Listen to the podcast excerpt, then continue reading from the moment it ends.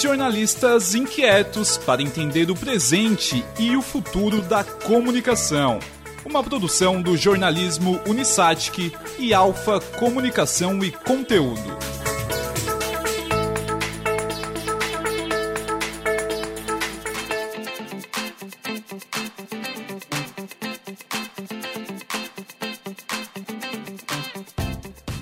No ar! Seja bem-vindo e seja bem-vinda! Esse é o Toque de Mídia, podcast sobre comunicação, produzido pelo jornalismo Unisatic e a Alfa Comunicação e Conteúdo, com trabalhos técnicos do Jean Vieira. É um prazer imenso ter você aqui com a gente nessa jornada de aprendizado que temos aqui produzindo e apresentando esse podcast. Eu sou o João Pedro Alves e faço parte do trio de jornalistas inquietos ao lado de Karina Farias e Andressa Fabes. A gente fala desde Criciúma, sul de Santa Catarina, mas queremos conversar com você sobre comunicação, seja lá onde você esteja. Oi, Kaki, tudo bem contigo? Oi, João. André, seu nosso convidado, feliz de mais um episódio estar por aqui, ainda mais para um assunto que nos instiga tanto, nos cativa tanto e que com certeza vai ser mais um episódio de aprendizado aí, não tenho dúvida nenhuma. Muito bom estar aqui. Valeu, Kaki. Andressa Fabes, tudo bem contigo? Tudo certo, João, tudo certo, Kaki. Que bom a gente estar tá aqui mais uma vez, né, para falar de um assunto que a gente gosta e aprender, aprender muito aqui com o nosso convidado. Seja bem-vindo. Toque de Mídia, o seu podcast sobre comunicação. Você que ouve o Toque de Mídia se considera um consumidor de podcasts? A gente supõe que sim. Caso isso se confirme, saiba que você faz parte dos 40% dos internautas brasileiros que consomem esse formato de mídia. São 34,6 milhões de ouvintes, segundo a Associação Brasileira de Podcasters, a ABPOD. Segundo o site Estatista, apenas Suécia e Irlanda estão nesse patamar. Em 2020, muita gente experimentou os podcasts e de acordo com a pesquisa do Globo, em conjunto com o Ibope, 57% dos entrevistados disseram que ouviram um podcast pela primeira vez durante a pandemia. E se tem ouvintes, tem produtores de conteúdo. Muitos associados a grandes grupos de comunicação, mas muitos são produtores independentes, como a gente aqui. Uma outra pesquisa, essa da Associação Brasileira de Podcasters também, identificou que 65,7% produzem podcasts exclusivamente por hobby e 34,3% apresentam, editam e produzem os seus arquivos. Agora, uma outra pesquisa, dessa vez feita pelo Comunix 360 e pela agência de notícias corporativas Dino, traz novas informações sobre esse mercado que só cresce no Brasil.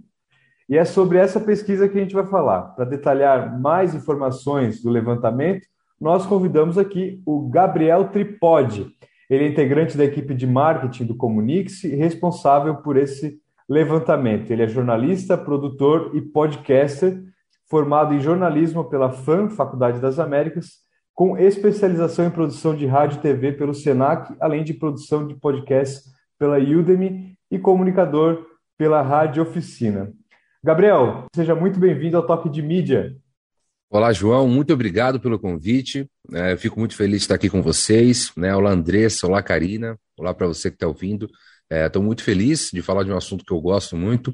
Tenho certeza hoje que o bate-papo vai ser bem legal. Maravilha. É, queria que você introduzisse um pouco mais sobre a pesquisa. É, quais foram os principais pontos abordados no levantamento feito por vocês do Comunix 360? Bom, vamos lá, João. É, primeiro, é, parabenizar pelo levantamento. Acho que esse é o caminho, inclusive até a gente seguiu também. Então, foi uma pesquisa com mais de mil respondentes e uma pesquisa do Comunix em parceria com o Dino, divulgador de notícias. Né? Nós somos parceiros e, e justamente a gente fez essa, a gente montou essa pesquisa para mostrar o cenário atual do formato de conteúdo no país. Então, é para a gente entender como está a produção, não só a produção, mas o consumo de podcast no país. E, consequentemente, como esse formato de conteúdo também tem impactado no setor de comunicação. Então, todos esses foram pontos que a gente levantou e tomou muito cuidado. Essa pesquisa, é eu e o Gabriel Andrade, do Dino, também do marketing do, do Dino, a gente montou juntos. Então a gente tomou um cuidado muito grande e até mesmo pela questão do público, né, da nossa base. Então foi uma, é uma base um pouco segmentada para o lado da comunicação. Então a gente montou com muito cuidado para que, não, que não faltasse nenhum ponto e a gente não pulasse também nenhum ponto importante. Então, teve esse cuidado do filtro, né? De, de entender a visão de quem consome podcast e de quem produz. Então, acho que esse é um primeiro ponto que, que serviu assim de, de pilar para a nossa pesquisa. E, obviamente, as perguntas que a gente foi montando ali, pensando é, é, no perfil do respondente, né, João? A gente perguntar, Gabriel, né? Começar, é, é como toda pesquisa, principalmente quando ela é quantitativa, que ela vai te trazer representações, né, e que acabam depois trazendo uma tradução qualitativa, mas a primeira coisa que, que, chamou a atenção de vocês, né? Eu acho que a gente tem as nossas percepções, a gente, nós todos aqui fizemos o dever de casa, lemos a pesquisa, estudamos, fizemos algumas avaliações, mas é importante que, que o Gabriel explique para a gente, né? O, o, se for para escolher, né, um, dois, três no máximo pontos que realmente mereceram um olhar assim de, de surpresa, que realmente surpreenderam ou, ou que deixaram vocês curiosos, enfim, que pontos são esses que realmente trouxeram surpresa nos resultados da pesquisa? Não, com certeza, Karina. A gente tem alguns pontos importantes. É claro, a gente é, colheu vários insights importantes, assim, tanto para quem produz, quanto tempo é, produz um podcast, há quanto tempo, para quem não produz, pretende produzir, por que pretende produzir, é, qual o maior investimento. Então, assim, é, falando de alguns dados aqui, tá? É claro, não tem como pontuar o mais importante, porque eu acho que é um conjunto muito legal que a gente fez ali, que a gente conseguiu colher. Mas assim, eu vou citar alguns aqui que eu acho, pelo menos assim, na minha opinião, são, são dados bastante importantes. O primeiro, acho que um dos maiores, é 94,2% cravaram que o podcast veio para ficar.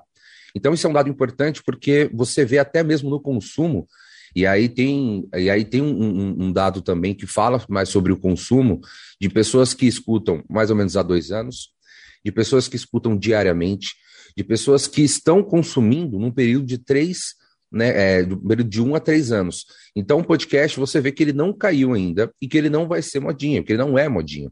E com esse número, não tem como a gente chegar em uma conclusão que vai ser um, um boom passageiro, vai ser algo que vai acabar. Então, esse é um dado importante. É, falando também sobre a questão do, do, consumo, né?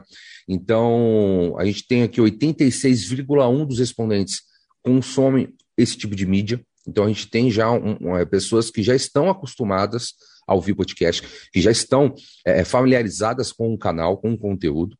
E aí, falando mais por período, né? 24,6% afirmam que é, já escutam podcast por cerca de dois anos, então já é um número bastante relevante. E aí a gente consegue também é, fechar um pouquinho esse dado, né, para pessoas que consomem diariamente, que aí foi 30,8. Então você tem uma porcentagem de pessoas que escutam pelo menos ao longo da semana duas vezes na semana.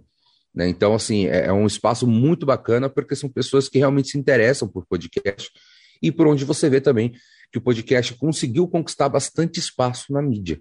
Então, são dados assim importantes.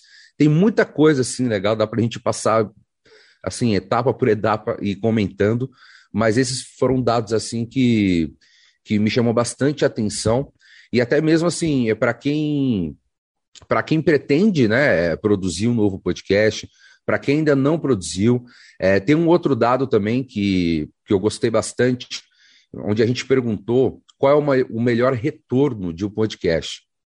Aí a gente fez uma divisão de podcast somente áudio e videocast, onde é captado não somente o áudio, mas também o vídeo. E aí a resposta foi que o maior investimento para a maioria dos respondentes é através de retorno de, é, de imagem. Então é de fortalecimento de marca.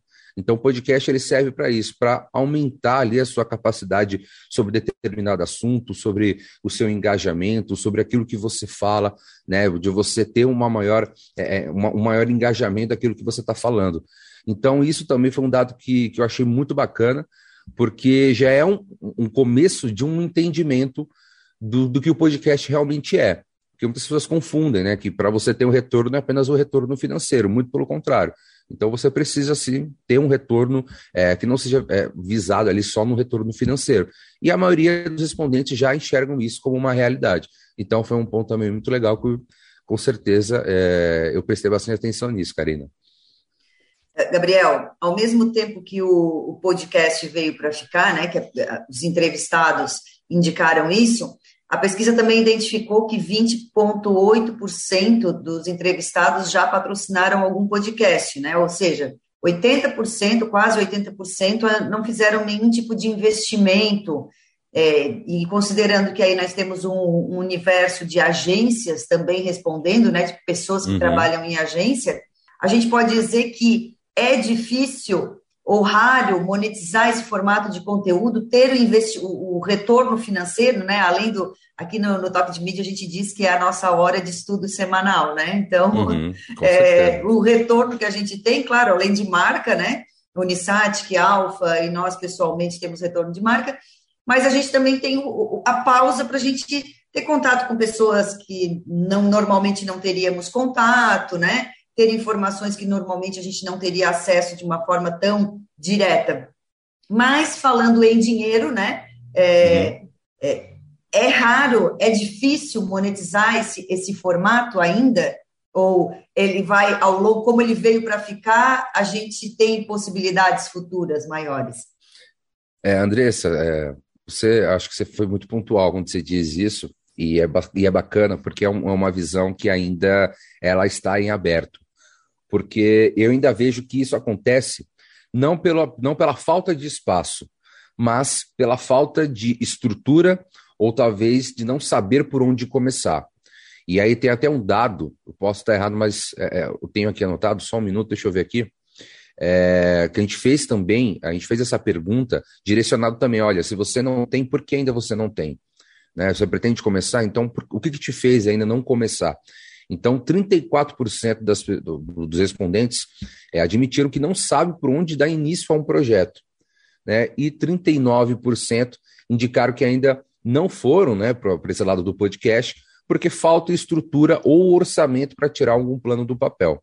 Então, com isso, o que, que a gente pode tirar? O podcast, sim, ele nasceu, é, é só voltando um pouquinho. Então, o, o videocast e o podcast têm certas diferenças. Né? Isso é até uma briga que acontece entre o pessoal da área. Pô, mas o videocast ele é diferente, ele não é um podcast. Pô, o podcast é somente áudio, o videocast ele é somente vídeo. Mas assim, o videocast, por mais que ele seja com vídeo, ele não deixa de ser um podcast também. É meio confuso, mas funciona. Então eu acho que é um, é um canal que ainda está um pouco em aberto para as pessoas entenderem o que está acontecendo e também entender como que funciona e o melhor caminho a ser seguido. Então, eu acho que isso é, é um, é um conflito que acontece ainda por parte dos produtores, principalmente por parte dos produtores, para tentar entender onde que eles podem conseguir captar aquilo que é de melhor interesse para eles, seja através dos convidados, dos conteúdos, das pesquisas que eles querem trabalhar. Então, acho que um primeiro ponto aí é as pessoas entenderem de fato o que é o videocast, o porquê que ele nasceu. Então, assim, tem muitas coisas que, é, que as pessoas ainda acabam banalizando. Então, um podcast somente em áudio, ele é simples, é um, é um canal mais barato, ele é portátil, ele é leve, ele permite uma liberdade para a produção. E no meio da pandemia, com a necessidade do, do, visual, do ver, de assistir algum conteúdo novo, é que nasce o videocast. Então, foi algo de dois, três anos atrás, uma necessidade que a gente tinha é, em meio àquelas lives musicais que tinha na pandemia, é, o videocast nasce, né? Você tem necessidade de ver os entrevistados, de, de ver entrevistas de duas, duas, três, quatro horas. Né? Hoje a gente já não tem mais esse tempo, essa paciência, né? E vai se diminuindo. E, ao meu ver, isso também vai acabando, vai tirando né, aqueles curiosos né, que acreditam que o podcast é só você, é o videocast, melhor dizendo, você ligar a câmera, ligar o microfone e sair falando, entrevistando. Então, é, tudo isso é base de um entendimento que eu acho que agora sim está começando por parte dos produtores, apresentadores, é, de pessoas que querem iniciar um podcast e, simultaneamente, de pessoas que também querem investir, né, para tentar, tentar entender aí qual o melhor segmento, que também é uma característica muito forte do, do podcast. Né? Então, o podcast tem essa característica de ser bastante segmentado. E, obviamente, para quem quer investir, para quem quer produzir, isso é maravilhoso, né? porque você vai segmentar, vai ter a sua base, vai ter ali a sua, a, a sua fonte fiel né, de ouvintes.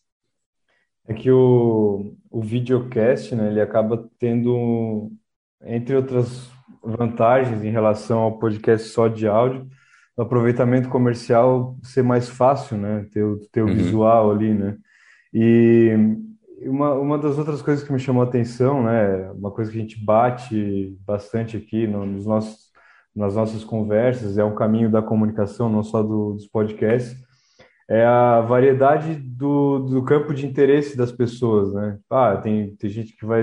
Tem tudo quanto é tipo de assunto, os podcasts oferecem e tem demanda para tudo quanto é, quanto é, tudo quanto é tipo de assunto, né? Cada um tem a sua particularidade, cada um vai buscar o que o que acessa. Até gostaria que você comentasse um pouco sobre isso e também sobre os aplicativos por onde as pessoas acessam o podcast. Eu lembro de ter visto uhum. é, um tempo atrás um, levantamento que no Brasil, especialmente, o YouTube era um, era um, um dos principais aplicativos por onde se acessava o podcast e a gente está vendo um crescimento muito forte, principalmente do Spotify, né? mas também de outros aplicativos, até pelo, pelo volume de investimentos que vem fazendo. Queria que você trouxesse um pouco da, da, da percepção e do que vocês é, viram sobre esses dois assuntos, da, da pluralidade de assuntos e também do, dos aplicativos é, onde as pessoas acessam o formato de mídia podcast. Claro, João, é exatamente assim. Tem um tem um ponto legal de podcast, videocast, que sim, eu digo que é uma, é uma briga interna por parte de quem produz, de quem faz há bastante tempo, inclusive. Então, para aquela primeira geração que já faz podcast somente em áudio, né? Quando eu digo podcast somente áudio, e aí ver essa transição, ver essa vertente nascendo ali, o, pod, o videocast, fala, meu, o que está acontecendo? Isso não é podcast, as pessoas estão pensando que é, não é. Na verdade, é, só que é de um formato diferente. Né? Na minha visão, pelo menos, é, eu acredito que o videocast ele veio para ficar, mas o que acontece? As pessoas precisam entender como isso funciona e por que do videocast existir ainda. Né? Ele não é só um, ele não é só um conteúdo em vídeo em si, simples, assim que você vai lá, assiste o vídeo e acabou. Muito pelo contrário, até porque o videocast também ele pode ser transformado e é, na maioria dos casos, você pegar os maiores canais de videocast, você vai ver que ele também tem somente em áudio nas plataformas ou em qualquer aplicativo de áudio. Então, esse é o primeiro ponto e que é muito bacana a gente ver que já existe né, essa, essa preferência por parte de quem está consumindo e produzindo. E até tem um dado muito legal, onde a gente pergunta também é, para os respondentes assim, qual o formato que eles mais consomem. Então, 70,2% dizem que eles consomem apenas podcast somente em áudio, enquanto 29,8% videocast, né, áudio e, e, e vídeo. Então, assim, é, você vê que tem já uma galera que pelo menos acompanha bastante, e, e, e a tendência é que continue também a aumentar esse número, pelo somente áudio, podcast somente áudio. Por quê? Retomo minha fala. É um, é um canal leve, portátil, você pode ouvir em qualquer lugar, tem uma característica muito forte em que você pode fazer qualquer coisa enquanto você escuta. Você não precisa necessariamente parar. Ao contrário do vídeo. É claro, a gente está falando que de uma base segmentada aqui de comunicação, de jornalismo, e é super comum é, o pessoal da área preferir áudio, né? Preferir que façam outras coisas enquanto o áudio está rolando. Mas isso também não exclui o fato do videocast ser um, um grande canal, não só pelo vídeo, mas também por aquilo que ele pode trazer como conteúdo. Então, acho que esse é um primeiro ponto é, voltando naquela, voltando é, naquela questão de, é, de patrocínios, de interesse, né, de retorno. Então, é, eu acho que o primeiro ponto aí as pessoas entenderem, tanto para quem quer produzir ou para quem consome, que o podcast, acima de tudo, ele precisa ter algum conteúdo, independentemente se ele vem em vídeo, se ele vem em áudio. Então, ele é muito segmentado. Você disse uma coisa muito bacana, João. Essa parte da segmentação do podcast é muito legal, porque quem está acostumado a produzir ou até mesmo ouvir podcast há bastante tempo, não só há dois, três anos, entende que o podcast ele tem a sua segmentação, ele tem a sua base e, ele, e o podcast não é um canal de audiência muito, muito grande. Olha, o cara que produz há oito, nove anos, dificilmente, dificilmente ele vai falar, olha, meu podcast ele é assim, ele é um estouro. Mas por que, que ele faz? Porque ele tem um público fiel e bastante qualificado. Então o podcast ele tem essa característica muito boa. Então, assim, o cara que gosta de comunicação, ele vai atrás daquele conteúdo. Se um cara quer atrás, sei lá, quer falar de automobilístico, ele vai atrás de algum podcast que com certeza tem apenas sobre automobilístico. então, assim, né? é, é, exatamente. Então, o podcast ele tem essa característica muito legal e, e assim, que as pessoas é, é, acabam entendendo como funciona e também tem a questão de preferência. Eu acho ainda que tem a tendência a dar uma balanceada, mas a tendência é que sempre volte um pouquinho mais para o arquivo somente em áudio. E aí, falando mais sobre os canais, né, sobre os aplicativos.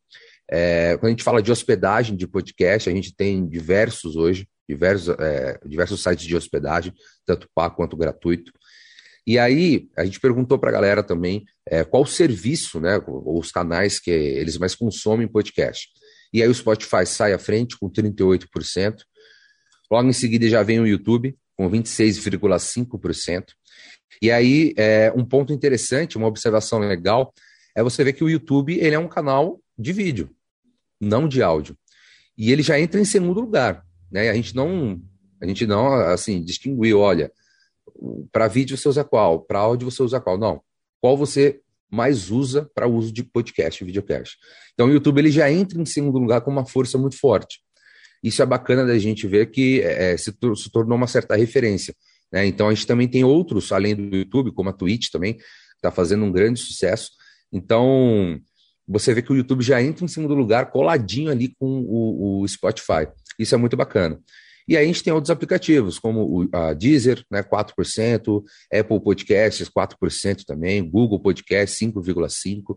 Então, é, é, isso vai sendo bastante destrinchado, mas com certeza o, o podcast, ele, o, o Spotify, perdão, ele sempre vem à frente e aí é, vai de preferência de cada um.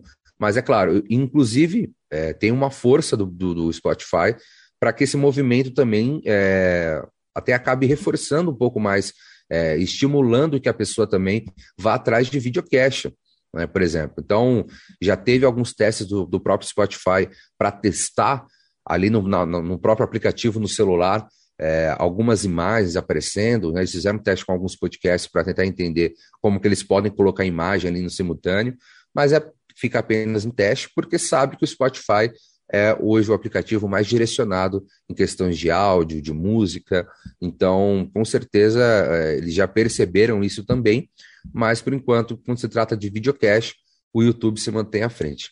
Só um parênteses, né? Além da, da questão do próprio visual, né? Outro, outro recurso, outra situação que dá um, um, recurso extra de monetização dos podcasts no YouTube é a questão da, da própria estrutura do YouTube, né, que, que permite isso e com uhum. que os, esses videocasts, principalmente os, os maiores, eles costumam fazer, né, eles botam a por exemplo, uma entrevista inteira e depois eles colocam os cortes, os cortes dessa entrevista, sim. né, para que né, aumentar o, o arsenal de vídeos ali e também uhum. despertar o, o, o interesse do, do, da audiência em, em pequenos trechos da entrevista. Quem não tem é, disposição ou interesse em escutar, sei lá, duas horas, três horas de conversa, ele vai direto no ponto polêmico, no ponto de interesse é, por, Eu por meio disso João, e catalisa muito o número de acessos. Que o videocast acaba gerando dois produtos, né? Porque o short é, um, uhum. é, uma, é uma outra coisa, é uma outra coisa.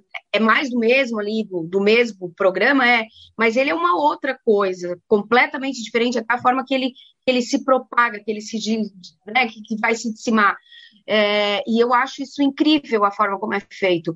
Mas eu, como defensora do áudio, ainda fico no estranhamento. E a impressão que eu tenho ouvindo uh, o Gabriel falar é o seguinte, né? É que algumas entrevistas, algumas entrevistas, principalmente quando elas partem de podcasts que são de, já de pessoas subcelebridades ou celebridades ou pessoas que já são conhecidas, elas ganham um espaço maior nas plataformas de vídeo. Essa é a impressão que eu tenho. O restante, o povo que realmente vai consumir o, o áudio, que é podcaster lá de, de, dos anos atrás, ainda é o do áudio, pra, pela facilidade de mobilidade, de portabilidade, de, de outras coisas, né? Então é essa a impressão, a impressão que eu fico. Mas sabe uma outra coisa, aproveitando que eu peguei o gancho do João, mas já vou é, emendar aqui um outro assunto, que a pesquisa me chamou a atenção na hora que eu li, sabe, Gabriel? E, e também já coloco na roda para a Andressa e para o João, foi que uma, esse ano foi um ano que se levantou algumas polêmicas de produção de conteúdo em áudio, né, de uhum. podcast, de, de, pessoas canceladas, é, de pessoas que ficaram muito famosas, enfim, várias questões, e, e, se abriu a discussão da questão da condução desses podcasts. Da, tá, mas vem cá, realmente é uma mídia que qualquer um pode ligar o microfone e fazer? Ou realmente a gente precisa ter gente com responsabilidade e aí passa por formação, conhecimento, estudo, né? Eu acho que isso foi interessante. E aí lá na pesquisa, né, do, do Comunique-se aparece que a condução por especialistas, para quem consome, faz diferença. Vocês concordam? Eu, eu me chamou atenção esse dado, me chamou muito atenção, porque isso vem ao encontro de várias coisas, né?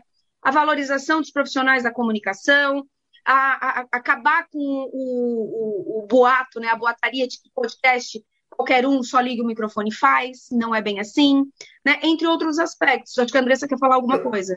Eu quero. É, o Gabriel estava falando sobre, sobre nicho, né, do, do podcast, esse nicho, e o podcast, eu enxergo ele como um produto típico da cauda longa. Ele vai trabalhar com públicos muito específicos. O que é a cauda longa dentro da internet? Vamos comparar, pegar bem o exemplo do rádio e do podcast. O rádio, por ter um alcance muito local, se não tivesse conectado à internet, né? Hoje ele tem a possibilidade de estar na internet, então ele, a audiência dele, pegando o modelo antigo, ele falava para uma comunidade restrita. Então ele não podia ter programas muito especializados. Ele tinha programas generalistas. Ah, o programa da manhã, com as notícias, com uma pitada de política, uma pitada de polícia, uma pitada de geral, né? Ele tinha ali o programa. O, o, o máximo de especialista que ele tinha era o esporte, com notícias esportivas e o debate. Quando se tinha um programa, ah, uma música diferenciada, um programa cultural, eles iam lá para a noite. Uhum. Porque não existia possibilidade de tu nichar num programa que falava com uma audiência muito restrita, uma comunidade específica. Tu tinha que ser generalista e falar de tudo um pouco. O podcast é, o, é a cauda longa. Então, eu tenho a possibilidade de falar sobre aquele assunto muito específico, e aí eu não preciso ser um jornalista para falar de automobilismo. Ele está envolvido desde novinho, acompanhando lá, e ele vai falar sobre, sobre automobilismo especificamente, porque ele gosta, porque ele trabalha nessa área, porque ele entende desse assunto. Ele não precisa ser um jornalista. O que eu pego, o que eu acho, tá, que quando entra a necessidade de formação, é que quando a gente tem numa mídia que tem espaço para cauda longa, a gente faz programas generalistas, que é o caso desses programas que a gente está tratando aqui, que são os programas que, que teriam ali, até, até o Gabriel pode me, me dizer, né? Porque eu, eu vi ali os, os podcasts que, que foram mais indicados, não são programas, não são podcasts assim muito nichados. Eles vão mais para a vibe do da abrangência, né, do assunto aberto, do, da conversa mais aberta, do que poderia já estar numa rádio, numa rádio Globo no Rio de Janeiro, do que poderia estar numa CBN, né? Então, esse sim, eu enxergo assim, precisa ter uma formação. Precisa... Agora, quando a gente está falando Mas, de nicho. Andressa, veja bem, eu não, def... não é a formação que eu falo, é o especialista. E aí, o especialista, ele não precisa ter uma uhum. formação. É o especialista, uhum. é o cara que vai falar de automobilismo e talvez não tenha formação nenhuma, mas passou a vida dele a vida inteira estudando, né? É. Entendeu? Assim, o cara que Vou pegar o exemplo do meu marido, que é assinante de quatro rodas desde os 18 anos, ele poderia muito bem participar de um programa falando de carro, porque ele consome é, conteúdo de carro o tempo todo, a vida toda, né? É uma coisa que ele se interessa muito. Mas o que eu acho que é um indicador também é, de, de ganhar mais espaço, estar mais fazendo parte da nossa vida, eu acho que tem maturidade, né? Tem um grau de maturidade nesse processo. A pandemia né, mostrou que as pessoas ouviram podcast pela primeira vez, isso forçou um pouco mais o amadurecimento. Mas uma coisa que eu acho que, que pode indicar é que o podcast veio para ficar, que as pessoas estão olhando ele com, com olha, aqui tem espaço para eu colocar o meu cliente, é o quanto as assessorias de imprensa estão enxergando os podcasts como um canal importante, um meio importante para colocar os seus clientes e colar os seus clientes em espaços né, de especialistas, de nicho. Gabriel, a pesquisa mostrou alguma coisa sobre isso, assim, de é, não, as assessorias de imprensa estão atentas e estão pautando, ou ainda, né, a, gente pode pegar o nosso exemplo aqui do toque de mídia, a gente foi abordado duas vezes no máximo por assessoria de imprensa e a gente está na sexta temporada, né, falando de comunicação. Teria uhum. espaço para alguém trazer pauta para a gente, mas ou não enxergam ou acham que a gente não se pauta por assessoria, enfim, né? Não acho que é um veículo normal, é meio como os influenciadores digitais no começo, né? Ah, como é que eu vou a assessoria de imprensa é, enxergando, como que ela enxerga o podcast? Bom, vamos lá, Andressa. É, tem bastante coisa, né, para a gente falar aqui. Queria queria pegar um, um, pouquinho, um pouquinho do gancho de cada um, mas só para a gente não perder é, é, o que você falou agora sobre o patrocínio em podcast e até mesmo de assessoria. É, assessoria também a gente pensou muito nisso para colocar, porque é aquilo que eu falei, né? É tanto para quem produz quanto para quem consome, tanto para quem também tem uma, tem uma vertente aí de, de assessores. Então, muito, muito, muito a gente, a, a gente rodeou ali na, na pesquisa, é no campo de atuação na área é, de comunicação, a divisão também entre os respondentes. Então, assim, é, em, por parte de assessoria é, de imprensa, 14,3%, agência de publicidade e propaganda, 10,8%, de pessoas que estão ali é, é, dentro da área, dentro do nicho de podcast. E aí entra a questão de patrocínios, obviamente, e a parte de emplacar realmente, é, emplacar o seu cliente, emplacar notícias, emplacar ali, é, ou até mesmo assuntos para determinado tipo de, é, de nicho que o podcast corresponde muito bem. Então, isso também é uma coisa que a gente vê ao longo da pesquisa, a gente pode ver não só a área de atuação de cada um, mas também com aquilo com cada um trabalha. Isso é muito legal. Na parte de patrocínio, a gente vê que 20,8 já patrocinou e 79,2 nunca patrocinou. Então, assim, é... um detalhe importante: apenas 20% dos respondentes já patrocinaram um podcast. E apesar do rápido crescimento, ainda é um formato com monetização difícil. Então, é importante que exista bastante essa troca, não só por parte da assessoria, mas também por parte é, de, quem, de quem pretende patrocinar as marcas e tudo mais, e que vale muito a pena. O podcast é vida, né? O podcast, para quem, quem produz e para quem consome há um tempo, consegue entender a importância de termos um canal de, é, desse jeito, né? É, eu queria pegar um gancho do João, porque ele falou lá no começo sobre a questão do, dos conteúdos é, os conteúdos em grande escala, né? A gente tinha conteúdos lá no começo, quando deu o boom dos videocasts lá durante a pandemia, de duas, três horas de duração. Alguns canais fazendo até um intensivão de 24 horas de podcast. A gente vai conversar aqui, a gente vai bater um papo. E isso foi, isso foi acabando, isso foi quebrando. E hoje você tem uma média de duas horas, de uma hora que seja, isso se tratando de videocast. E aí tem a questão dos shorts também, que a Karina trouxe aqui. Você vê, olha só como é interessante. Então, quando começou o videocast, quando estourou ali durante a pandemia, a gente tinha um tempo suficiente em que, em média, a gente assistia de três a quatro horas de podcast. A gente, a gente assistia, de videocast, né? Com isso, foi se quebrando, os shorts foram criados, os canais de cortes foram criados, então você tinha canais específicos para cortes. E uma coisa que existe no, no YouTube até hoje. Então, daquela entrevista de duas, três horas, você assistia, pode ser aí, cinco minutinhos. Com shorts, isso foi diminuindo. Você tem um minuto. Com o TikTok, diminui um pouco mais. Você tem 30 segundos daquela entrevista. Então, está acontecendo um fenômeno na, na qual é o seguinte: você vai ver um pedaço de uma entrevista que provavelmente você nunca vai ver na vida. Então, você vê um pedaço daquela entrevista você fala, pô, esse é o melhor trecho, a melhor parte da entrevista de videocast. Então eu não vou querer entrar no YouTube ou na Twitch ou em qualquer outro lugar para acompanhar ou assistir essa entrevista na íntegra, porque eu vi a melhor parte dela. Então é um fenômeno que está acontecendo onde quem produz videocast vê uma saída até mesmo para monetizar, porque dá bastante visualizações. E aí você joga em cima do clickbait. Então você pega uma fala de um entrevistado, você faz uma pergunta polêmica, ou, ou, ou às vezes você simula, né? Existe muito assim pro lado da vertente, quando vai humorista, assim, é, pro lado humorístico, o cara vai lá, fala algo assim, apenas para, né, assim, em termos de, de, criar, de criar uma polêmica, e aí vai lá, fecha, olha, é brincadeira, tal, não existiu nada disso. E aí você perde um tempo vendo ali um corte, fala, pô, legal, quero ver, quero assistir, ou não, você fala, meu, não quero mais. Então, o podcast, ele, é, é, somente em áudio, tem, não tem essa característica. Pô, no podcast em áudio, você vai lá, você coloca introdução, você coloca a trilha, você monta o molde que melhor te cabe.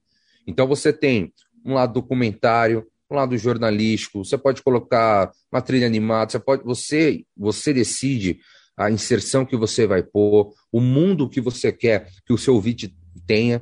Então, pô, se é, um, se é uma coisa mais jornalística ou se é documental, eu, e eu estou fazendo algo investigativo, eu quero deixar um suspense. Eu coloco uma trilha, né? Eu coloco ali uma pessoa falando com uma voz mais, né, mais assim, mais séria, mais grave e tal. Então você vai formulando ali um, um, um melhor produto para você. No videocast isso não acontece, porque ele se, ele se, ele se priva muito aos, a, a entrevistas. Então, se isso, e se isso parar algum dia, vai deixar de ser videocast, vai virar uma outra coisa. Então, o videocast ele, ele, se prende muito nisso. Mas o que as pessoas precisam entender é que o videocast, em determinado momento, não deixa de ser um podcast.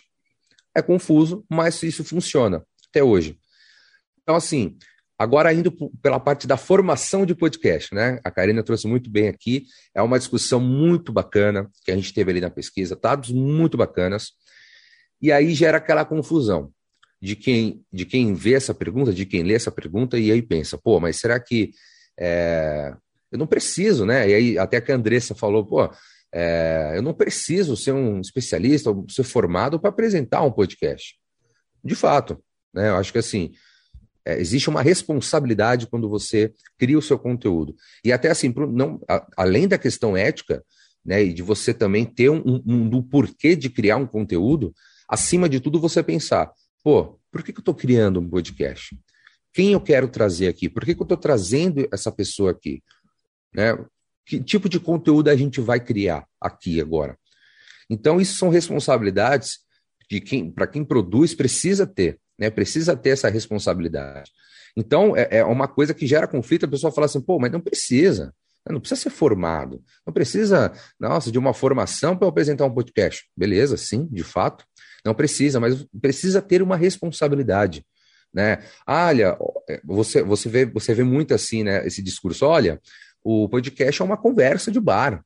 Eu estou aqui no bar, estou conversando com uma pessoa, eu ligo aqui o microfone e a gente toca isso aqui.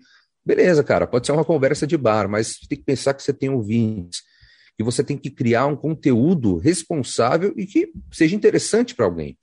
Pô, vou conversar, sei lá, sobre guitarras com o João, para conversar sobre guitarras com o João, eu preciso falar algo que seja útil para quem gosta de guitarras, para quem não gosta também.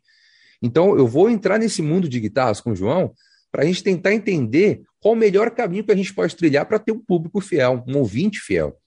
Então, isso foi uma coisa que aconteceu que aí se banalizou e começou a ter muito curioso, principalmente com os videocasts, porque o podcast ele nem entra, né? Porque já é um pouco mais elaborado para os curiosos pô, não, mas o podcast precisa é, colocar trilha, introdução. Não, não é para mim. Eu vou ligar a câmera, o microfone, vou, vou falar aqui, vou trazer uma pessoa, a gente vai, a gente vai ficar duas, três horas conversando e eu vou bombar aqui no, no YouTube. Muito pelo contrário. Né? E eu acho que esse é um movimento que está começando né, a, a ficar cada vez mais claro. Os curiosos estão saindo. Então está ficando só aquelas pessoas que realmente estão entendendo o movimento. Pô, eu faço videocast, né? E tem até a questão dos famosos que a Karina traz, os artistas, né? Os artistas, os influenciadores também, que é um movimento muito forte. E assim, não, não vejo problema. Não vejo problema. Acho que já é, também teve, eu acredito assim que teve lá no início é, algo muito generalizado. Olha, vou trazer um cara, nossa, bombástico. Tem pessoas aí que talvez nem são tão famosas, não são tão famosas, geraram conteúdos maravilhosos. Apresentadores que não são tão famosos geraram conteúdos maravilhosos. E aí você pega lá, você, talvez um, um podcast, um videocast mais famoso, um cara mais famoso, e assim, teve uma hora de, de nada, de vazio. Né? Olha, fica aquela conversa, né? E aí, beleza? Como você tá? Tô bem, e você? Tô bem, ah, legal, tá, beleza. E assim, não gerou nada. não gerou conteúdo. Então, isso deixa até de ser o próprio videocast, né? Que já nasceu com aquela intenção de ser um bate-papo, de ser uma troca. Então, volta para aquilo, mais ou menos. De novo, né? Volta para aquela questão. É, quando você tem é, um videocast em mãos e simultaneamente um podcast, porque isso se transforma também em áudio, você não precisa ser um especialista, de fato. Né? Você não precisa ser uma pessoa formada em podcast para apresentar um podcast. Mas você, pelo menos, precisa ter a responsabilidade, né? e aí ter também a noção de que, porque o podcaster é, é, um, é um comunicador e que lida também com a opinião pública. Então, portanto, assim como em outros canais, é, o podcast ele deve ser conduzido por profissionais especializados. E aí você fala assim, pô, especialização em podcast? Não necessariamente. Né? Especializado no seu conteúdo, na sua área, no seu nicho, naquilo que você pretende trazer para o seu público. Então, é, é, foi uma discussão bastante legal. Acho que a gente não falou os números aqui, né? É, então, eu vou trazer aqui. A gente perguntou nível do apresentador, né? Então, é, eles foram questionados aí se acham importante que o podcast seja conduzido por um apresentador graduado em comunicação. E aí 45% diz que sim, precisa, e 55% não precisa. Né? E aí a gente já abre também mais uma pergunta na sequência sobre a formação do apresentador, e aí a gente é, questiona o porquê de achar, então, que é importante que o podcast seja conduzido pelo apresentador é, graduado em comunicação. E aí é, 1,4 disse que, por ser uma segurança maior para o convidado, olha só, tem até essa preocupação do convidado, né? olha só que interessante. 18,4 falaram por causa do, da, da, qualidade do conteúdo. Então, mais um ponto aqui que eu trouxe também é aquela questão, né? Aquilo que você está produzindo tem que ter um porquê. Não é simplesmente criar por criar, né? Os curiosos. Então tem que ter um porquê. E 80,2% porque o, podcaster é um comunicador que lida aí com a opinião pública, é, que precisa, é, de fato, ser conduzido por profissionais. Então, assim, é, você vê que 80,2% já pensa que o podcast ele não, ele não é assim algo aberto, um livro aberto, né? Então ele precisa ser conduzido por uma pessoa é, que lida com opinião pública, é, um porta-voz, por assim dizer, para que você tenha o seu conteúdo ali bem guiado, bem centrado, é, e claro, né, aí abre as discussões para o pessoal, pô, é, eu não acho que precisa, né? Não é especializado, não é. E assim, depois, para quem não, né? Para quem não acha importante que o podcast seja conduzido, a gente também perguntou. Então a gente perguntou para o sim e para o não. Então, para o não, por que, por que, que não acha importante que o podcast seja conduzido por um apresentador? Então, assim, 17,5, porque todos têm espaço e liberdade para criar, criar conteúdo digital. 5,6, porque o podcast é, é uma forma de conversa informal. 7,9, porque o que importa é que o conteúdo é o conteúdo do convidado, então não se diz respeito ao apresentador, mas sim ao convidado. E 69,1%, porque é possível produzir conteúdos relevantes sem a graduação em comunicação. Então, bate muito aquilo que a gente estava falando. É claro, tem algumas pessoas que vão muito de extremos, né? Olha, não precisa de forma alguma, né? O que vocês estão falando é uma bobagem. É, não precisa, não, não, não, nada a ver. Eu quero fazer um podcast aqui sobre, sobre guitarra, eu não sou músico, então, e, e por aí vai. E de fato, assim, beleza, você não precisa. Mas é assim, é, eu acho que é, na medida do possível, um pouquinho dos dois, né? Você tem um pouco de bom senso, um pouquinho também de percepção, é, ter um pouquinho de preparo. Né? Eu acho que as pessoas estão perdendo um pouco isso, estão indo muito para o lado da banalização. Tem muito curioso achando que é, a entrevista em si é uma conversa onde você fala praticamente sobre tudo e você não tira nada ali do convidado. Então, isso está se perdendo um pouco esse lado jornalístico da coisa, porque não deixa de ser um programa jornalístico, e a galera tá indo muito pela questão do bate-papo, do informal. Então, assim, esses dois lados da pesquisa foi muito interessante para a gente. Um dos nossos lados preferidos também, a Karina perguntou no início. Então, aqui tá também um lado que eu adorei, porque isso casou bastante com a polêmica Monark. Né? Casou bastante com essa polêmica do Monark, é, do cancelamento. Ah, olha, mas é o maior podcast, videocast da internet, cara, independentemente disso todos estão sujeitos, taxados aí a falar bobagens. Então, por isso que é preciso ter responsabilidade é. naquilo que você produz, naquilo que você faz. É, em relação ao Monark, até você está dentro dessa tua fala dois paralelos assim, de, de, de conteúdos que eu já tive acesso é, e mostra assim que não necessariamente a, a formação é, é, tão determinante, né? Que a, que a ética e o preparo são né, suficientes às vezes, né? A, a questão do Monark, ele muito antes da, dessas polêmicas, eu já, eu, quando eu escutei e vi o Flow, eu me irritava profundamente porque é, ele fazia perguntas que ele claramente mostrava que não conhecia nada do convidado, sabe? Uhum, e claro. isso me deixava muito irritado. E ao mesmo tempo, por exemplo, é, o que eu acabei demorando um pouco para conhecer foi o podcast Mano a Mano, do, do Mano Brown, do, Sensacional. Exclusivo, exclusivo do, do Spotify. Lógico, uhum. tem toda uma equipe de produção ali por trás, é, dando apoio, dando suporte. Mas eu acho muito, muito interessante, porque além do, do Mano Brown ser um cara inteligentíssimo e, enfim, ter uma bagagem excepcional, ele faz perguntas que o jornalista não faz. Eu, eu acho interessante isso, sabe? Esse exercício. Ele, ele vai conversar, ele conduz uma, a conversa de uma forma diferente, é, trazendo para o lado do esporte. Assim, né? Tem um programa muito tradicional na ESPN é, Brasil, é o Bola da Vez, que é um programa de entrevistas. É como se fosse um, é um Roda Viva.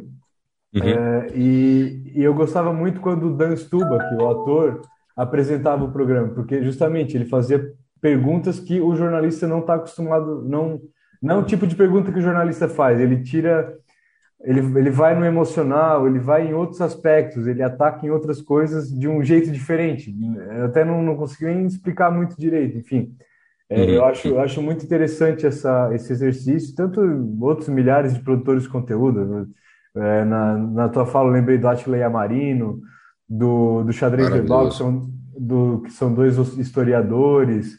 É, Desde a primeira geração, xadrez verbal. É, Eles vêm também de muito tempo. É um conteúdo é, maravilhoso. É, e tipo assim, são quatro, cinco horas de podcast que, que enfim, extremamente relevantes, com extremo preparo, extremo zelo. Então, é, enfim, tem muita, muita gente boa, não necessariamente jornalista, mas é lógico, tem que ter o cuidado de, de analisar a reputação.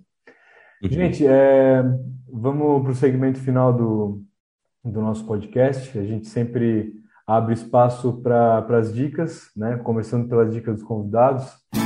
Se liga na dica!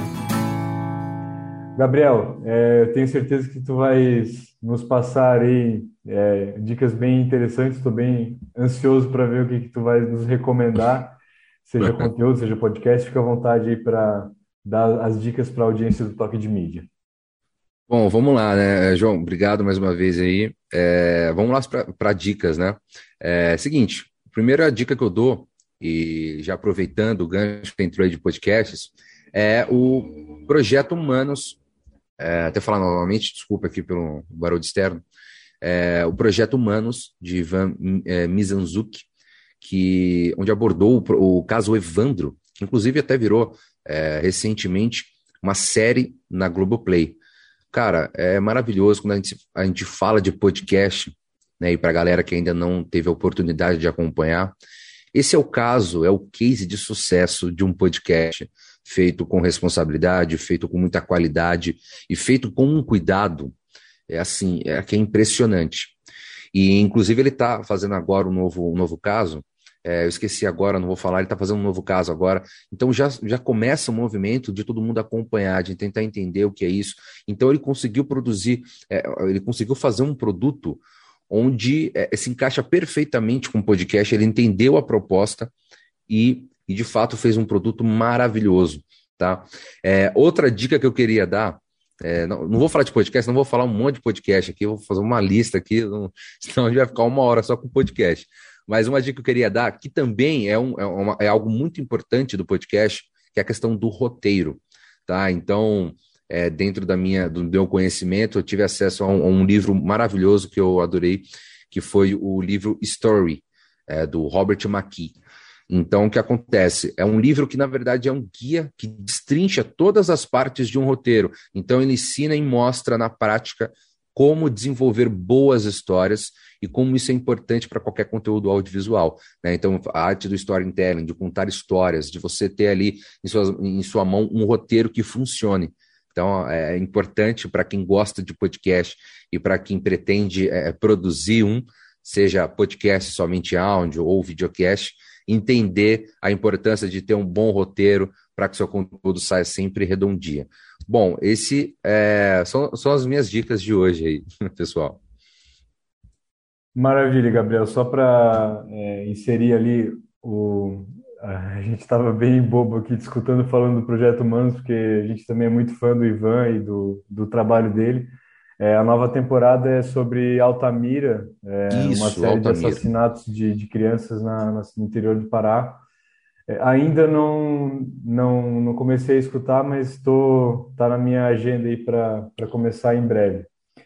E aí de dicas de podcast, eu até vou trazer mais duas dicas de podcast aí pelo, pelo toque de mídia, eu vou trazer as dicas pelo, pelo, pelos apresentadores é, de dois outros podcasts que também trazem muita riqueza de conteúdo e também tem esse zelo no, no trato de, de edição, né? Todo esse capricho, né? Que é o Vida de Jornalista, que vamos falar de novo. É um trabalho excepcional do Rodrigo Alves, que a gente já trouxe aqui. É, e ele conta, inclusive, no episódio que ele conversa conosco sobre as etapas do processo de produção, essa, essa parte do roteiro que você estava falando, né? E de todo o cuidado que ele tem para para produzir o, o, podcast, de seleção de trilhas, de inclusive de captação de áudios, para deixar, para trazer no áudio o ambiente que é para que a pessoa se sinta dentro daquela cena, né? E também o, o Praia dos Ossos, que, que inclusive a que está tá com uma temporada nova ali do pessoal da, da Rádio Novelo, né? Essa eu também não ainda não comecei a escutar, mas é um trabalho excepcional de, de podcast que é, não tem o vídeo, mas tu se sente muito na, na cena diante de tanta, tantos recursos audiovisuais e da, da, da habilidade que eles têm, assim como o Ivan é, trouxe no, no Projeto Humanos, é, na habilidade de contar história, tanto verbalmente quanto nesses uhum. recursos uhum. de áudio, né? É, Gabriel, muito obrigado pela tua é, participação aqui, por ter atendido o nosso convite. É sempre uma satisfação poder falar com quem tem tanto conteúdo e principalmente falando sobre podcast, né? É. Obrigado e espera, a gente espera que a gente possa conversar de novo em breve. João, assim, eu que agradeço o convite. Andressa, muito obrigado. Karina, muito obrigado. Adorei participar. É, já deixo aqui os meus parabéns pelo trabalho que vocês estão fazendo, é maravilhoso. Assuntos pertinentes. Então, já que estamos falando de podcast, é, tem que dar os parabéns para vocês, porque estão seguindo certinho ali todo, todo a questão do, dos conteúdos bastante relevantes. Fico muito feliz pelo espaço, espero ter ajudado vocês e, é, com certeza, se precisarem, pode contar comigo novamente, porque é algo que eu amo. Acho que a gente pode estender isso aqui até um pouco mais, porque eu adoro falar sobre isso.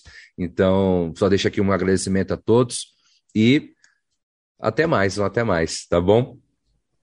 Valeu, Gabriel. Obrigado. Andressa, Kaki, é prazer sempre falar com vocês. Obrigado. Obrigada também, João. Eu vou, cada podcast que a gente grava nessa temporada, eu emendo dizendo que eu vou convidar de novo o, convidado para voltar.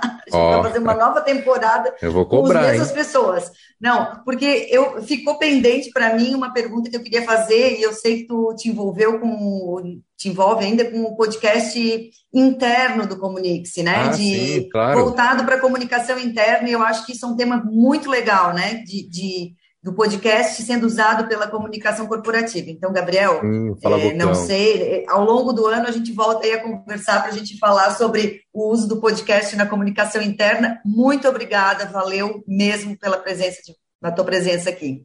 Pô, Andressa, agora você deixou um gostinho de quero mais, viu? Eu vou te cobrar todo santo dia para eu voltar aqui para falar disso. cobra, cobra. Imagina, muito obrigado. Foi uma delícia, mais um dia de aprendizado. Obrigada, Gabriel. Que bom que a gente teve essa oportunidade. E já estou ansiosa para a gente falar de podcast corporativo, viu, Andressa e Gabriel? Ai, olha só, colocando mais fogo aí. Uhum. Vamos Nos aguardem. gente. Vamos Boa, Beijo pra todo mundo. Maravilha. Vamos conversar sim. A todos vocês que nos escutaram, nosso mais que especial agradecimento e até a próxima, até o próximo episódio do Toque de Mídia e no futuro o episódio com o Gabriel sobre podcasts corporativos. Um abraço, um beijo a todos.